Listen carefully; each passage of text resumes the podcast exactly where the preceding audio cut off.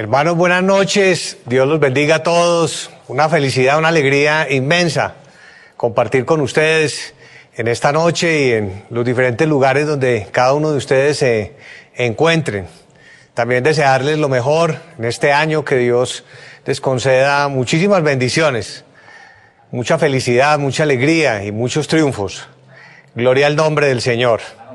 Pueden tomar asiento, por favor, y compartirles un testimonio de una persona que es más o menos reciente en la iglesia del Señor. Él llegó a un país en, europeo y él eh, es una persona que llegó con inquietudes, con preguntas a la congregación.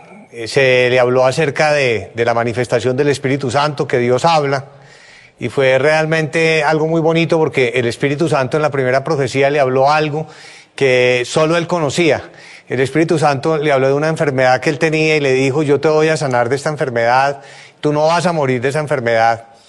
Y esta persona luego le comentó a quien le dio la profecía que efectivamente tiene una enfermedad, un cáncer avanzado, eh, muy complejo y que él tenía en su mente, en su pensamiento que iba a morir de esa enfermedad.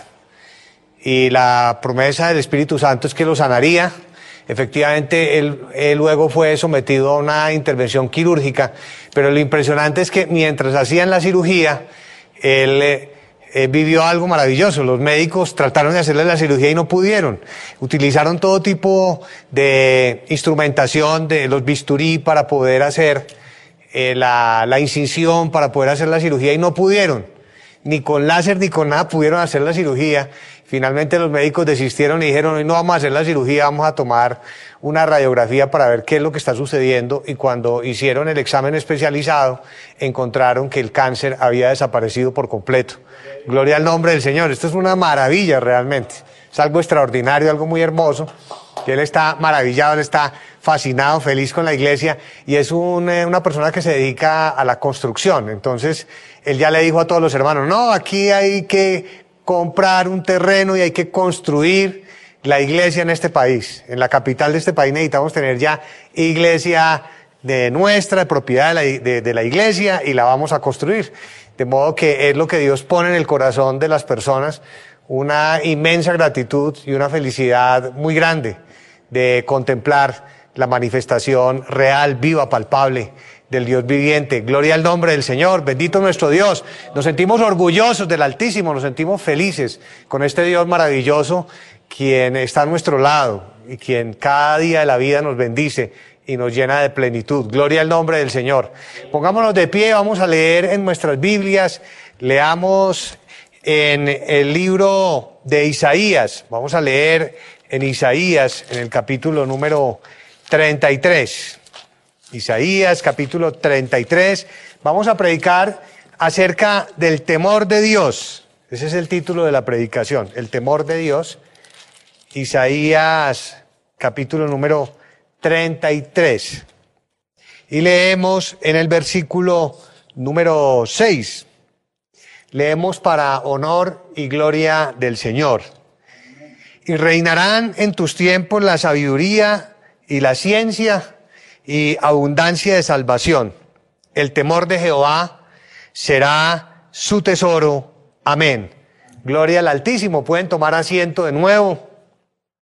Y como acabamos de leer, vemos que para el Evangelio, para esta época maravillosa, en la cual tenemos la manifestación esplendorosa del Espíritu Santo, del Dios viviente en medio de nosotros, se anuncia por parte del profeta Isaías que para el pueblo de Dios vendrían grandes bendiciones. Observemos cómo dice, van a reinar en, los, en, estos tiempos, o en tus tiempos, en los tiempos del Señor Jesucristo, en los tiempos del Evangelio, reinarían la sabiduría, eh, que por cierto, el temor de Dios eh, es el, o el principio de la sabiduría es el temor de Dios.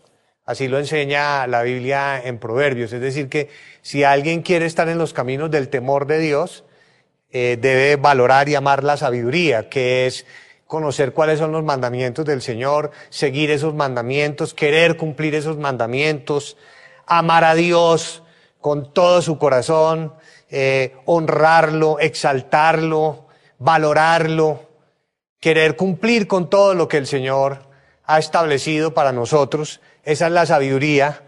Y también la ciencia o el conocimiento de Dios, cómo es Dios, cómo actúa el Señor, eh, cómo podemos agradar al Altísimo, cómo eh, nosotros eh, vamos a tener la certeza de la manifestación de Dios, de su gloria, de su apoyo, que el Señor nos va a sacar adelante, que el Señor nos puede estar probando, que el diablo puede estar colocando un tropiezo en nuestra vida, un reto en nuestra existencia. Conocer en profundidad, fruto de la experiencia y de la enseñanza del Espíritu Santo, la manifestación de Dios, del maligno, para avanzar en los caminos del Señor y llegar a esto que la misma Biblia llama un tesoro, que es el temor de Jehová. El temor de Jehová será su tesoro. Y verdaderamente eh, esto está guardado en nuestro corazón porque nosotros lo atesoramos, porque nuestro mayor tesoro es guardar en nuestros corazones ese temor de Dios. ¿Qué es el temor de Dios o el temor de Jehová? El temor de Jehová es que en nuestro corazón hay el firme propósito de querer agradar a Dios, de valorar a Dios, de no ofender a Dios, de no fallarle al Señor, de no cometer pecado. ¿Qué es no tener temor de Dios? Lo contrario, que a la persona no le interesa pecar, que a la persona no le importa seguir en el pecado, que a la persona no le interesa a sabiendas que ya ha conocido o sabe que hay un Dios que vive, un Dios que nos habla a través del don de la profecía, que nos habla en sueños, que nos habla en visiones, que nos guía, que conoce nuestra vida, nuestros pensamientos, nuestras actuaciones, a pesar de eso no le interesa seguir en el pecado y no quiere cambiar. Eso es todo lo contrario al temor de Dios. En cambio, el que, el que tiene temor de Dios quiere valorar al Señor, quiere no ofenderlo, no quiere pecar, quiere agradarlo, quiere no fallarle, quiere que no se sienta ofendido con nuestros comportamientos, quiere corregirse en los pecados que pueda estar cometiendo, quiere conocer cada día más la doctrina para no fallarle al Señor. Y por eso la persona que es eh, dada al temor a Dios es una persona que se convierte en un buen esposo o en una buena esposa eh, ¿por, qué? ¿Por qué? Porque tiene temor de Dios, porque respeta a Dios, porque cumple los mandamientos del Señor. La persona que de igual manera es temerosa de Dios se convierte o que le tiene temor a Dios, es una persona que es un buen papá, una buena madre, porque le da buen ejemplo a sus hijos en su comportamiento cotidiano. Es de igual manera un buen vecino, un buen compañero de trabajo, un buen creyente, porque esa persona tiene temor de Dios y porque está cumpliendo con todo lo que la Biblia enseña. Por ejemplo, en el libro de Levítico encuentra que el Señor les decía a ellos, ustedes no eh, utilicen la usura con su prójimo. Si ustedes son usureros y le cobran intereses a, los, a quienes los rodean, ustedes están fallándole a Dios, ustedes no tienen temor de Dios, así les decía el Señor, ustedes no tienen temor de Dios, porque ustedes se aprovechan de, de sus hermanos, se aprovechan de las personas que los rodean. Incluso para aquel entonces también, si decía, si tu hermano no tuviera con qué pagarte y te dijera, quiero volverme esclavo tuyo, tú no lo vuelvas esclavo, ni lo esclavices, ni lo trates como esclavo. Síguelo tratando como tu hermano. Si Él te quiere servir, acéptale. Pero cuando llegue el año del jubileo, se completen los, el tiempo respectivo, tú, oh, tú siempre provee para que Él no sienta la esclavitud, para que Él sea libre. Porque tú tienes que temer, tener temor de Dios. Porque los hijos de Dios tienen que tener temor de Dios. De modo que esa es la enseñanza, el temor de Dios, seguir los mandamientos del Señor, no ofender a nuestro Dios, no pecar contra nuestro prójimo. Y también David decía, ¿a dónde huiré de tu espíritu? En el Salmo 139 él decía, ¿a dónde me esconderé de tu presencia? Desde que estuve en el vientre de mi madre, tú me has conocido. Si huyera a las alturas, allí me verías tú, a las profundidades de la tierra de igual manera. Porque es el gran conocimiento y el gran análisis que hace el creyente, el seguidor del Señor, que sabe que Dios es espíritu, que Dios vive y que Dios se manifiesta.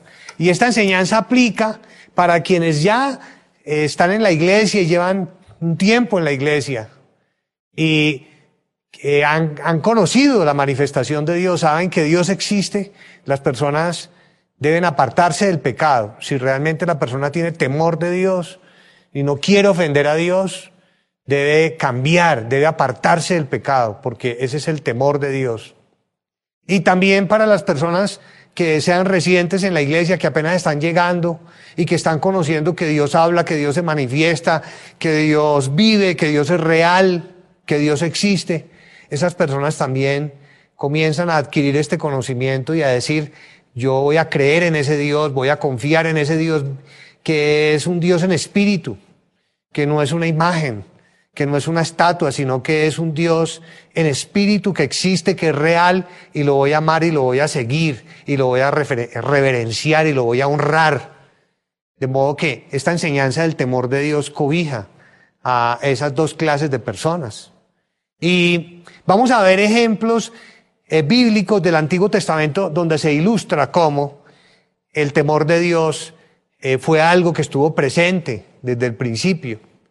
Y eh, vamos a encontrar en el libro de Génesis 22 un ejemplo específico de cómo en el caso de Abraham, cuando Dios le dio la orden que le sacrificara a su hijo, a pesar de que él tenía la promesa maravillosa que Dios le daría un hijo, aún en su vejez, Abraham, después de haber recibido esa promesa y que Dios le cumpliera, porque nació Isaac, recibió una orden de Dios y en esa orden de Dios el Señor le dijo que presentara un sacrificio con ese, con ese hijo y que era su, su promesa. Y Abraham quiso seguir ese mandamiento que el Señor le dio. Y Abraham, dice la Biblia, obedeció, siguió esa orden del Señor. Y cuando fue a sacrificar a Isaac, Dios intervino y le dijo, ahora conozco que tú, no, no le dijo me amas, sino que le dijo que tú me temes, que, que tú tienes temor de mí. ¿Por qué? Porque Abraham lo único que quería era agradar a Dios, que Dios se sintiera complacido, amar a Dios, honrarlo, que Dios estuviera feliz con él, no ofenderlo en nada, que eso se llama temor de Dios. Y el Señor eso fue lo que le dijo, ahora conozco que tú realmente tienes el temor de Dios en tu vida, porque no te pusiste a reclamarme nada, ni te pusiste a decirme, pero ¿cómo así? Esto es una contradicción, esto no tiene lógico. Por un lado, me prometiste que me ibas a dar mi hijo, y ahora que tengo mi hijo me dices que no, que lo sacrifique, no entiendo, no, no comprendo, no entiendo qué es lo que está pasando aquí, algo no está funcionando bien. Señor, ¿Qué sucede? No, ningún reproche de parte de Abraham. Y por eso en el versículo 12 eh, de Génesis 22 dice, y dijo, no extiendas tu mano sobre el muchacho, ni le hagas nada, porque yo conozco que temes a Dios, por cuanto no me rehusaste tu hijo, tu único. Es decir, tú temes a Dios por lo que estás haciendo, me estás demostrando un amor muy grande y me estás demostrando que quieres agradarme, que me valoras porque eso se llama tener temor de Dios. Y hay otro ejemplo en la Biblia, en Génesis, en el capítulo 39, donde está José, que José fue sacado de la cárcel, fue liberado de la cárcel y Dios lo apoyó, lo ayudó y hubo un egipcio que lo vinculó para que le ayudara a administrar todos los asuntos propios de su casa. Y a José le vino la prueba. Y fue a través de la esposa de su jefe quien trató de seducirlo. Y José no le aceptó absolutamente nada. ¿Por qué? Porque José tenía temor de Dios, porque José no quería ofender a Dios, porque José quería agradar a Dios. Y por eso, ¿qué hacía? Quería cumplir los mandamientos del Señor. Y José sabía muy bien que no podía cometer un adulterio. Que tenía que respetar a Dios. Y no solo, José todo el tiempo estaba pensando en no pecar contra Dios, es decir, no ofender a Dios, porque él tenía temor de Dios, sino también José todo el tiempo estuvo pensando en su jefe, estuvo pensando en su patrón. Siempre dijo, no, yo no puedo fallarle a mi jefe, porque mi jefe ha confiado en mí, mi jefe me ha entregado todo, yo no puedo pecar contra mi prójimo. Eso se llama temor de Dios. Y es el mismo amor a Dios y el amor al prójimo como a sí mismo.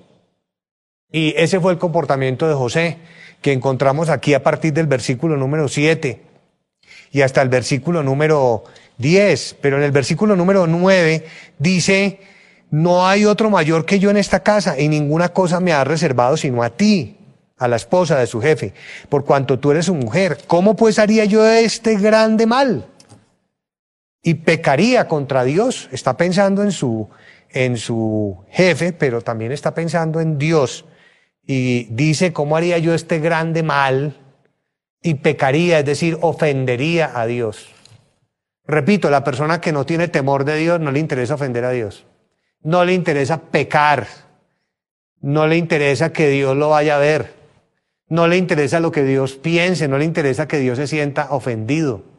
Que Dios se sienta contrariado. Que Dios se sienta triste. No le interesa que el diablo venga y lo acuse con Dios. No le interesa nada. No le interesa tampoco ni perder las bendiciones ni nada. Simplemente la persona quiere vivir su momento porque se ama a sí misma, porque es idólatra de sí misma y porque quiere satisfacer su propio deseo pasional, carnal y no más. Pero no piensa en Dios, no piensa en que va a ofender a Dios, no, porque no tiene temor de Dios. Ahora leamos en Génesis, en el capítulo número 31.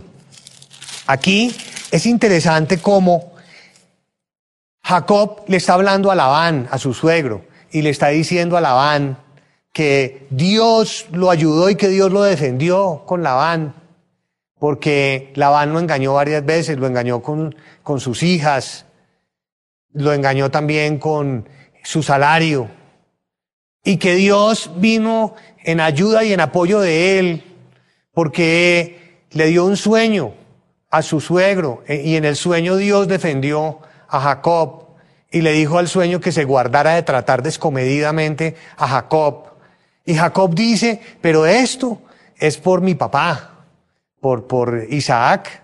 Esto es por mi abuelo, por Abraham.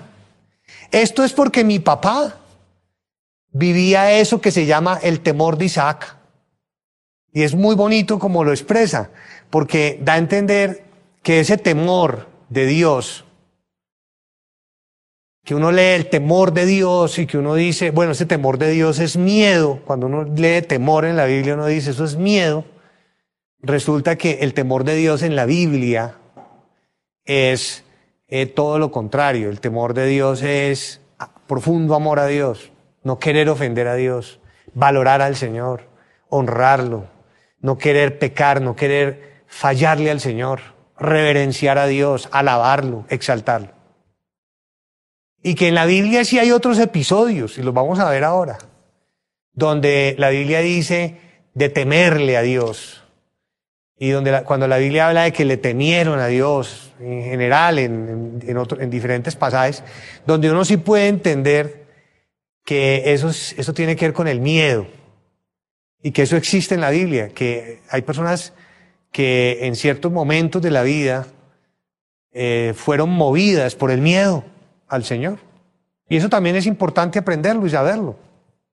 Pero los hijos de Dios van más allá del miedo y dan otro gran paso, un escalón gigantesco para acercarse a Dios, que ya no es el del miedo, sino que es el de la adoración, el amor, la obediencia, la entrega a Dios, el valorarlo del Señor, el agradarlo. Y ya hacen las cosas movidos por esas motivaciones superiores del amor a Dios y no por las motivaciones del miedo al castigo. Pues bien, estamos analizando las situaciones donde esas motivaciones superiores del amor a Dios, fueron las que influyeron en el comportamiento de estos hombres de Dios. Y lo vemos aquí con estas palabras de Jacob en Génesis, en el capítulo 31, en el versículo 42, cuando, pero incluso en el 41 explica el problema que tuvo. Así he estado 20 años en tu casa, 14 años te serví por tus dos hijas y 6 años por tu ganado. Y has cambiado mi salario 10 veces, eso fue todo lo que vivió. Si el Dios de mi padre, es decir, el Dios de mi padre es Isaac, Dios de Abraham y temor de Isaac, Aquí dice, y temor de Isaac, si el Dios de mi padre, que es Isaac, Dios de Abraham, está hablando de su abuelo, y temor de Isaac, el temor de Isaac era el temor de Dios que había en Isaac para con el Señor, que era ese temor de Dios que lo caracterizaba, de amar a Dios, de no quererlo ofender, de quererlo agradar siempre, de no pecar. Por eso llamaba y temor de Isaac, es muy hermosa esa expresión. Es poética, es romántica, es toda una inspiración para nosotros. El temor de Isaac, que nosotros también podamos ser conducidos por nuestra vida. El temor de fulano de tal, el temor de fulana de tal, que representa ese temor de Dios, que es todo lo que hemos venido diciendo, no, el miedo a que lo va a castigar, sino el profundo amor a Dios. Eso fue lo que hizo que Dios actuara y le ayudara y que Dios viera la aflicción como lo expresa en el versículo 42. Leamos en Éxodo, en el capítulo número 1, cómo enseña la Biblia acerca del, del episodio que sucedió con las mujeres parteras que hubo en la época en que se levantó otro faraón que vio en el pueblo de Israel una amenaza para su imperio y le encargó a esas parteras del pueblo de Israel que cada vez que naciera un niño hebreo le quitaran la vida. Pero dice la Biblia que estas mujeres parteras de las hebreas eran mujeres temerosas de Dios, tenían temor de Dios, no era que tuvieran miedo, sino que tenían temor de Dios en su corazón. Es decir, amaban a Dios, respetaban a Dios, no querían ofenderlo, no querían pecar. Y ellas dijeron, no, nosotros no vamos a cometer homicidio, no vamos a asesinar a los niños varones. Y le vamos a contestar al faraón cuando venga y nos pregunte que cuando nosotros llegamos a asistir a las mujeres en el momento del alumbramiento de de los niños, ya las mujeres, ya las mujeres han dado a luz y que entonces por ese motivo ellas no han podido, no han podido intervenir. Porque dice que en el versículo 19, y las parteras respondieron, a Faraón, porque las mujeres hebreas no son como las egipcias, pues son robustas y dan a luz antes de que la partera venga a ellas, es decir, que nunca nos enteramos si nació un niño o no, porque ya los niños han nacido, si han nacido. Y dice la Biblia en el versículo 19, pero las parteras temieron a Dios y no hicieron como les mandó el rey de Egipto, sino que preservaron la vida de los niños. En el versículo 16 y 15 está la orden que les dio el faraón. Y en el versículo 20 y 21 dice que Dios bendijo a estas mujeres.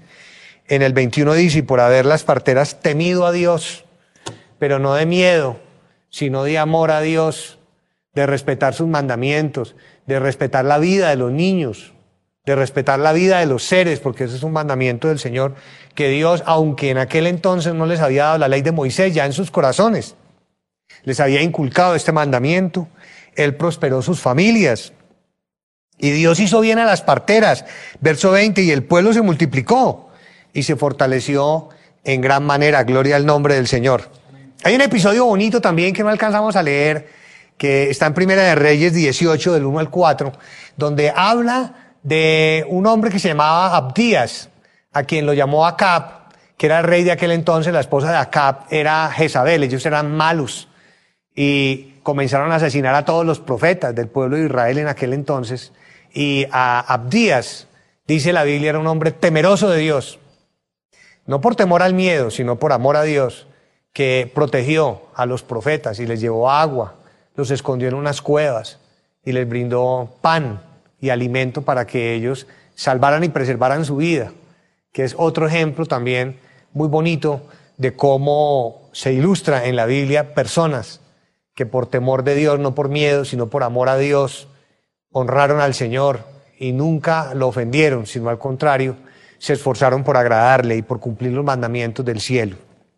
Ahora vamos a ver un ejemplo cuando no hay temor de Dios. Y en este ejemplo vemos que no les interesó absolutamente nada, como hoy en día puede suceder con las personas, a quienes el maligno las toma con su espíritu y las llena con sus espíritus malos. Y esas personas son movidas por su propia carne y estas personas cometen los pecados y las abominaciones delante de Dios y no les interesa ni les importa que Dios se pueda ofender, ni les importa que Dios las esté viendo, porque saben que Dios las ve, saben que Dios existe, saben que Dios vive, pero siguen en su pecado y no les interesa.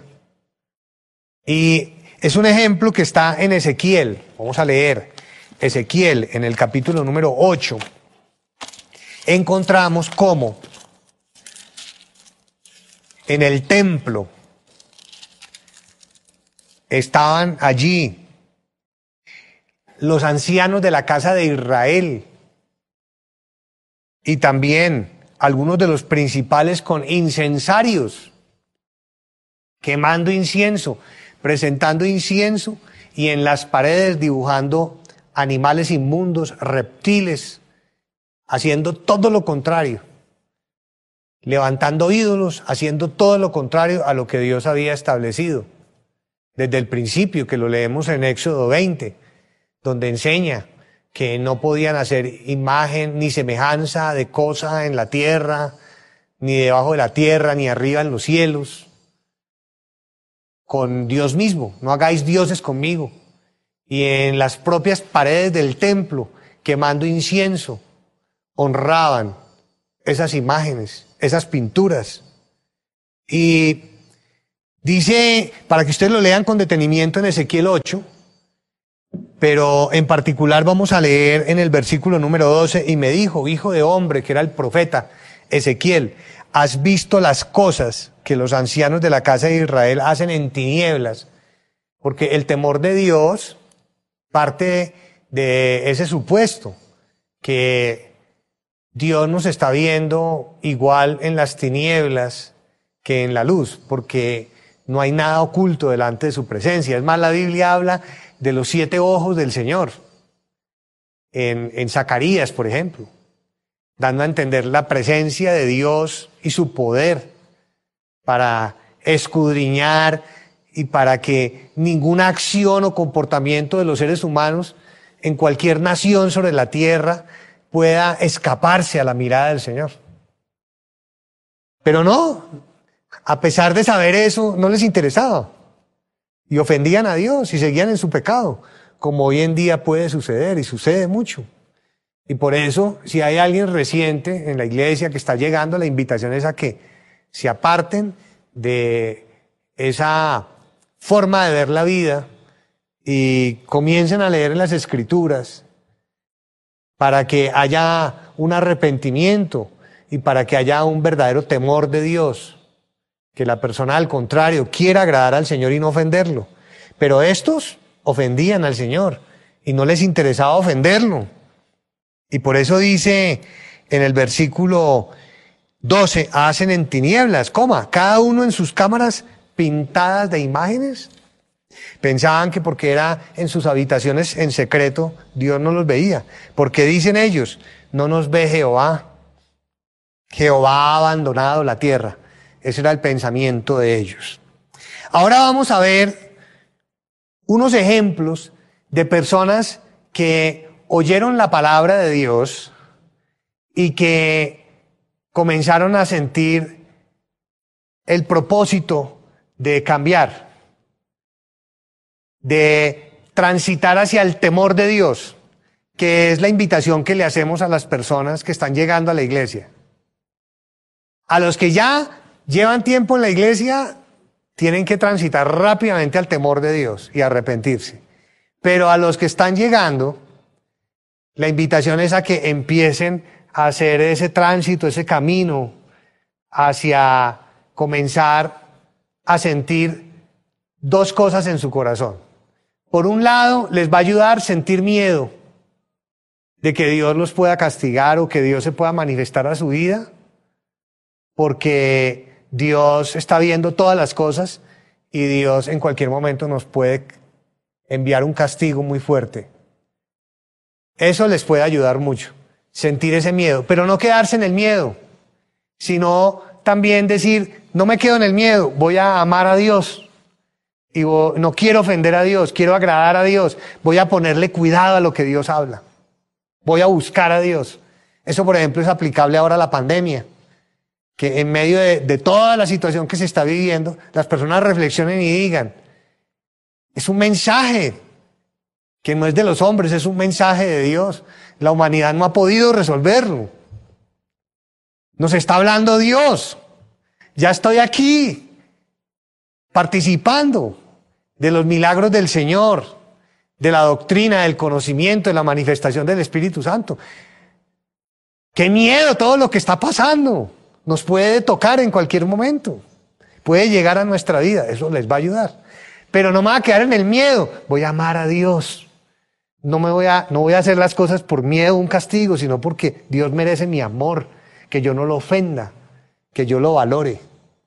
Y vamos a ver dos ejemplos donde se dieron esas situaciones.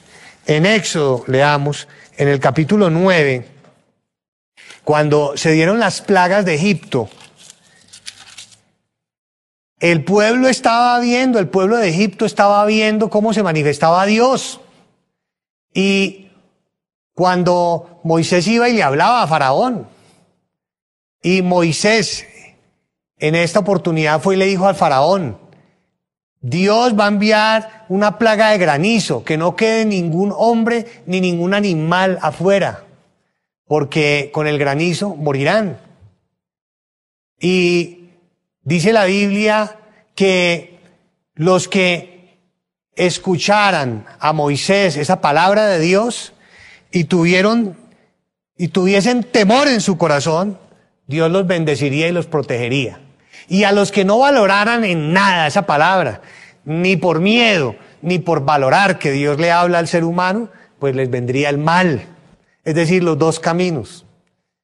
Y dije aquí en Éxodo, en el capítulo 9, ustedes lo pueden leer del versículo 19 al 21, pero en el versículo 20 dice, de los siervos de Faraón, el que tuvo temor de la palabra de Jehová, es decir, no solo miedo, sino también ya empezaron a valorar esa palabra de Dios. Eso es lo que quisiéramos que las personas que son recientes en la iglesia comenzaran a hacer, a valorar esa doctrina y todo lo que el Espíritu Santo nos habla, las profecías generales que hemos recibido de parte de nuestra hermana María Luisa, esos mensajes de Dios donde nos dice que leamos la Biblia, que oremos, que alabemos al Señor, que nos apartemos del pecado, que busquemos a Dios.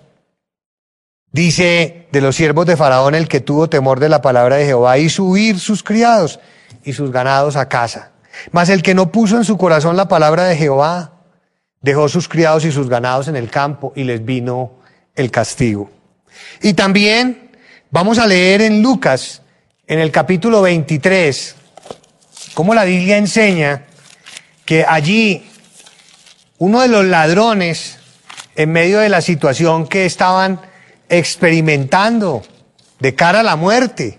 Dice en Lucas 23, en el versículo 39, se arrepintió y valoró a Dios. No solo experimentó miedo, porque la muerte ya era una realidad para él, sino sobre todo dio un paso hacia el temor de Dios, cuando respetó al Señor, cuando lo reconoció como Dios, cuando dijo que había sido juzgado injustamente y que estaba siendo castigado con injusticia. Y le pidió al Señor que tuviera misericordia de él y se acordara de él en el paraíso. Y por eso le recriminó, le reprochó al otro ladrón y le dijo, porque estaba injuriando al Señor y le estaba diciendo, si tú eres el Hijo de Dios, bájate de esa cruz le injuriaba y se burlaba, sálvate a ti mismo. Y le decía, pero tú que te estás muriendo, ¿no te da miedo de la muerte? Ni siquiera eso, porque eso también sirve, también sirve que uno sienta miedo, para que uno recapacite. O sea, ni siquiera te da miedo que te vas a morir ya y no sabes para dónde te vas, y que has vivido mal y que tú seas sido un ladrón y le has robado a la gente y le has fallado a Dios y no tienes miedo.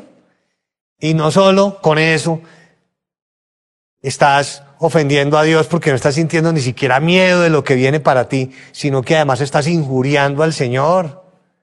No puede ser. Ni siquiera le temes a Dios. Cuando le dice ahí le temes a Dios, le está diciendo, no le tienes miedo a Dios. Es decir, que hay varios pasajes en la Biblia donde uno lee la palabra temes más que todo son donde aparece de temer, temer, temer, no de temor de Dios, sino de temer, donde se está refiriendo es al miedo que debe la persona sentir con Dios también. Porque debe haber también un miedo al castigo, un miedo, un miedo a que la persona no es Dios, la persona es indefensa, la persona no puede hacer nada, por más sabio, científico, lo que quiera, no puede hacer nada y está en una situación de incapacidad y debilidad ante las realidades de la vida que le superan. De modo que dice, dice, respondiendo el otro, le reprendió diciendo, ni aún temes tú a Dios estando en la misma condenación. Ni siquiera así temes a Dios y le dices al Señor que se salve a sí mismo. Y para finalizar, vamos a ver ejemplos de casos en los cuales el miedo, estaba ahí, presente, para ayudarles a ellos a recapacitar y a reflexionar y arrepentirse. Situaciones donde el miedo les acompañaba y era propio del temer a, Dios. Por ejemplo, en Génesis, en el capítulo 3, cuando el hombre y la mujer le fallaron a Dios, ¿qué ha hecho el hombre cuando le ha fallado a Dios? Se esconde, huye. Eso es lo que hace el ser humano. Deja de venir a la congregación, ya no quiere ver las enseñanzas, porque sabe que está en pecado. ¿Y cuál es la reacción? Es esa, huir o esconderse. Y sentir miedo, que a la larga, que a la larga es como un paso que tiene que ayudar a la persona para que reflexione y para que la persona vuelva a Dios y se arrepienta y ame al Señor. Dice en el verso 10 de Génesis 3, cuando Dios llamó al hombre y él respondió, oí tu voz en el huerto y tuve miedo porque estaba desnudo y me escondí. Ahí está el ejemplo. En Mateo 25, 25, vamos a ver otro ejemplo. Cuando el Señor le repartió los talentos a sus servidores. Y dice en Mateo 25, en el versículo 25, que hubo a uno que le repartió dos talentos y un talento también a uno más. Y cuando el Señor les dijo, ¿dónde está mi talento? Contestaron, no, es que nos dio miedo, tuvimos miedo y fuimos y lo escondimos. Esta también es una reacción del ser humano cuando está andando mal delante de Dios. Dice aquí en el versículo 25, por lo cual tuve miedo y fui y escondí tu talento en la tierra aquí tienes lo que es tuyo. Pero no, las personas, los seres humanos, no se deben quedar pensando en eso, porque aquí dice, porque sabemos que eres hombre duro y que exige donde no ha sembrado. Pues si es así, actúe diferente. Si eso es lo que usted piensa, que Dios lo va a castigar y que Dios es estricto, pues Dios sí es estricto. Pero usted cambie y arrepiéntase. Y no se quede solo sintiendo miedo, sino arrepiéntase y ame a Dios y pídale que le cambie su manera de ser y de actuar y no ofenda más al Señor. También enseña la Biblia en Lucas 12, en el versículo 4. Lucas 12, versículo 4, enseña la Biblia acerca de este mismo tema. Que aquí está enseñando el Señor, bueno, pues ténganle miedo al que es capaz de condenar a la gente y enviarla al infierno. Sí, eso también le ayuda a uno. Eso también tiene que ayudarle a uno porque si a usted no le ayuda nada, y si usted peca y peca y sigue en el pecado y usted dice, pues es que no puedo dejar de pecar, es que yo sigo en mi pecado pero no soy capaz, bueno, por lo menos piense en que, ¿qué va a pasar cuando usted se muera? No le va a tener miedo al que lo puede mandar a usted a la condenación y al infierno. Por lo menos eso, que le ayude. Pero no se quede ahí en el miedo, sino usted busque el amor a Dios, busque no ofender a Dios, busque honrarlo, busque valorarlo. Dice en el verso 4, más os digo amigos míos, no temáis a los que matan el cuerpo y después nada más pueden hacer. Pero os enseñaré a quién debéis temer. Cuando dice a quién debéis temer es a quién hay que tenerle miedo. Temed a aquel, temed a aquel es, téngale miedo, a aquel que después de haber quitado la vida, ¿quién puede quitar la vida? Dios. Tiene poder de echar en el infierno, ¿quién puede echar en el infierno? Dios. Sí, os digo, a este temed, es decir, a él ténganle miedo. Cuando dice temor de Dios, es ámelo, adórelo, no lo ofenda, no peque. Cuando dice temerle, en la mayoría de pasajes, es téngale miedo. Téngale miedo y cambie y, y camine por la senda del temor de Dios. No se quede en el miedo, sino vaya al amor a Dios. Y en Génesis 20, por ejemplo, uno encuentra que estas personas sintieron miedo cuando el rey quiso quedarse con Sara y tomar a Sara por mujer, siendo Sara la mujer, la esposa de, de Abraham, era Abimelech, que era de los filisteos. Y él quiso quedarse con Sara, porque le preguntó a Abraham que quién era ella, y Abraham le dijo que era su hermana y realmente sí era su hermana. Pero cuando Abimelech quiso hacerla su mujer, Dios intervino en sueños. Dice en el verso 6, y le dijo Dios en sueños, o en el versículo 3, pero Dios vino a Abimelech en sueños de noche y le dijo, de aquí muerto eres a causa de la mujer que has tomado. Eso le tiene que producir miedo a un ser humano. Que Dios venga a uno en sueños y le diga, no haga eso. Es que es lo mínimo. Que sienta miedo para que ya luego la persona algún día quiera amar a Dios y tener temor de Dios. Y en el versículo 8, Abimelech inmediatamente fue y le dijo a Abraham, tú quisiste conmigo, aquí está tu esposa. Tú me ibas a hacer pecar, pero Dios vino a mí, fue y le contó a todos sus, a todas sus, sus, sus siervos, a todas, a todas las personas. Les dijo, miren lo que me pasó, Dios me habló, Dios habla, Dios vive. ¿Y qué pasó con ellos? A todos les dio miedo, por eso dice que todos temieron. Pero eso es bueno, que la gente sepa que Dios existe y la gente tenga temor, tenga, empiece a temerle a Dios, que les dé miedo y que ya luego las personas empiecen a amar a Dios. Eso es lo que le ayuda a una nación también.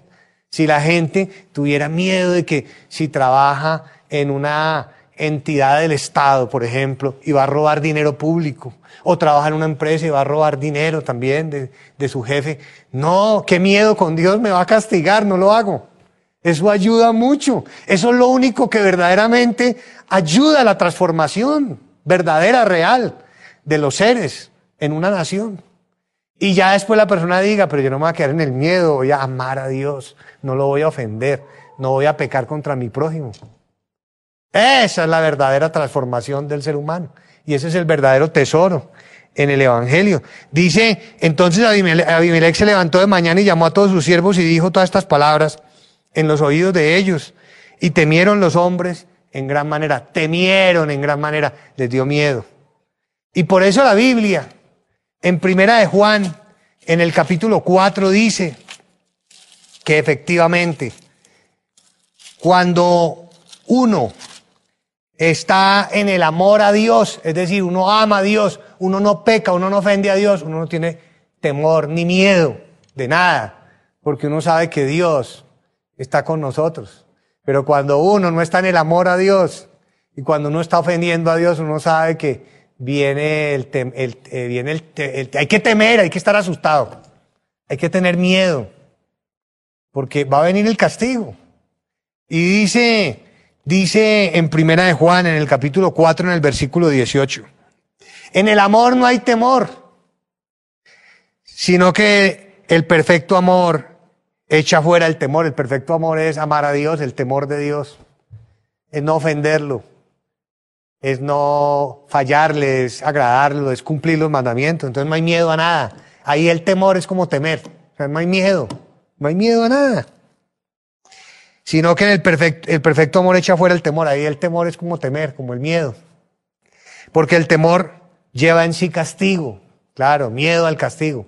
Pero si usted está comportando bien, no hay por qué temer. Y como dice la Biblia en Eclesiastés, el fin de todo el discurso es temerle a Dios. Ese es el fin de todo el discurso en nuestra vida. Y también como dice Eclesiastés, así el impío diga y el malo que le va bien en la vida haciendo el mal, sepa usted que si usted es una persona temerosa de Dios, le irá bien en la vida y le irá mucho mejor en esta vida y en la eternidad. Gloria al nombre del Señor.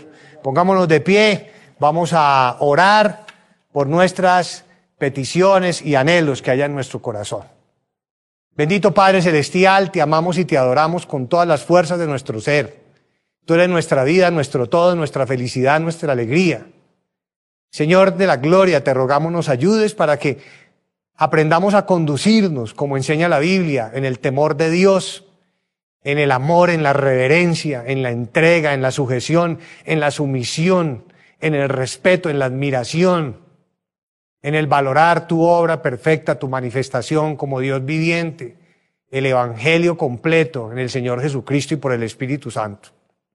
Que tú, oh Dios de la gloria, nos ayudes para que, dejando los caminos del, de temer y del miedo al castigo, podamos avanzar a los, caminos del temor a Dios y de la entrega fiel a ti, de la perfección, para servirte, Señor, para que tú puedas morar en nuestros corazones y despertar los dones espirituales, darnos el poder de lo alto y hacernos instrumentos en tus manos de buen testimonio, como buenos creyentes, como buenos padres de familia, como buenos ciudadanos y vecinos, como buenas personas, para que tu palabra sea exaltada y conocida y muchos quieran seguirte amarte y venerarte y honrarte como corresponde. Oh Dios de la gloria, aparta el mal, quita las trampas del diablo, los espíritus de enfermedad, espíritus de muerte, este espíritu de este virus, Señor.